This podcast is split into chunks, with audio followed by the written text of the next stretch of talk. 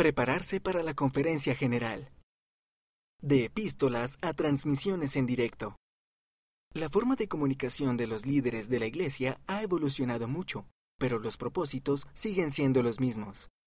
Por David A. Edwards, Revistas de la Iglesia. Hace casi dos mil años. Cuando vivió en la tierra, Jesucristo organizó su Iglesia. Después de que el Salvador resucitara y ascendiera al cielo, sus apóstoles dirigieron la Iglesia con autoridad, revelación e inspiración que Él les dio. En aquellos días, los líderes de la Iglesia a menudo se comunicaban con los miembros de diversos lugares por medio de epístolas, o sea, cartas. El Nuevo Testamento contiene epístolas escritas por Pablo, Pedro, Juan, Santiago y Judas. Esas cartas se escribían a mano, se entregaban en la mano, se copiaban a mano y se leían en voz alta.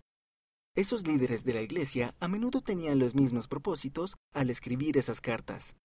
Ellos buscaban dar testimonio y enseñar el Evangelio de Jesucristo, alentar, inspirar y elevar, recordar a las personas los mandamientos y convenios, tratar los desafíos del momento, advertir de los peligros, corregir los errores que pudieran haberse infiltrado en la Iglesia, unificar la Iglesia.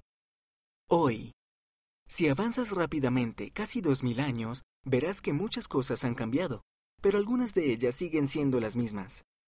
Jesucristo ha restaurado su iglesia en la tierra, y de nuevo hay profetas y apóstoles para dirigirla. Pero desde los días de las epístolas, la tecnología de la comunicación ha avanzado, de la imprenta a la radio, a la televisión y a Internet. Los líderes de la Iglesia ahora pueden dar mensajes en la conferencia general para toda la Iglesia a la vez. Incluso se emite por satélite y se transmite en directo por Internet en varios idiomas a la vez. En cuestión de días, el texto se publica en línea en varios idiomas y se envía una versión impresa a todo el mundo. Al prepararte para la próxima conferencia general, podrías pensar en esas epístolas del Nuevo Testamento. Eran otros tiempos y las tecnologías eran muy diferentes, pero los mensajes de la conferencia cumplen con los mismos propósitos esenciales.